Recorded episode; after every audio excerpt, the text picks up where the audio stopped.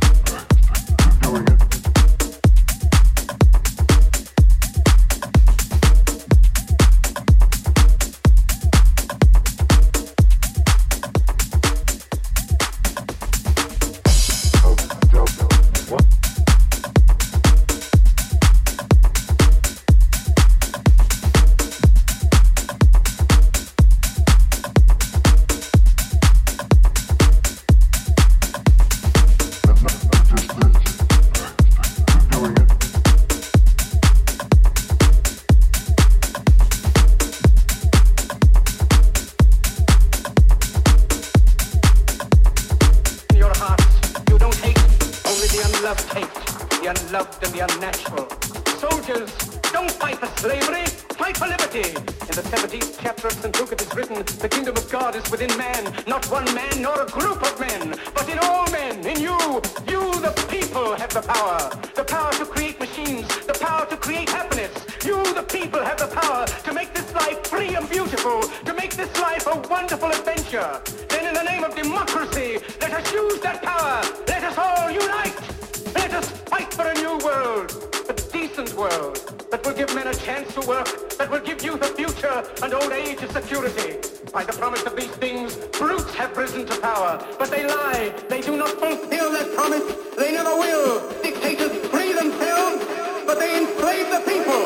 Now let us fight to fulfill that promise. Let us fight to free the world, to do away with national barriers, to do away with greed, with hate and intolerance pleasure. I for a world of reason.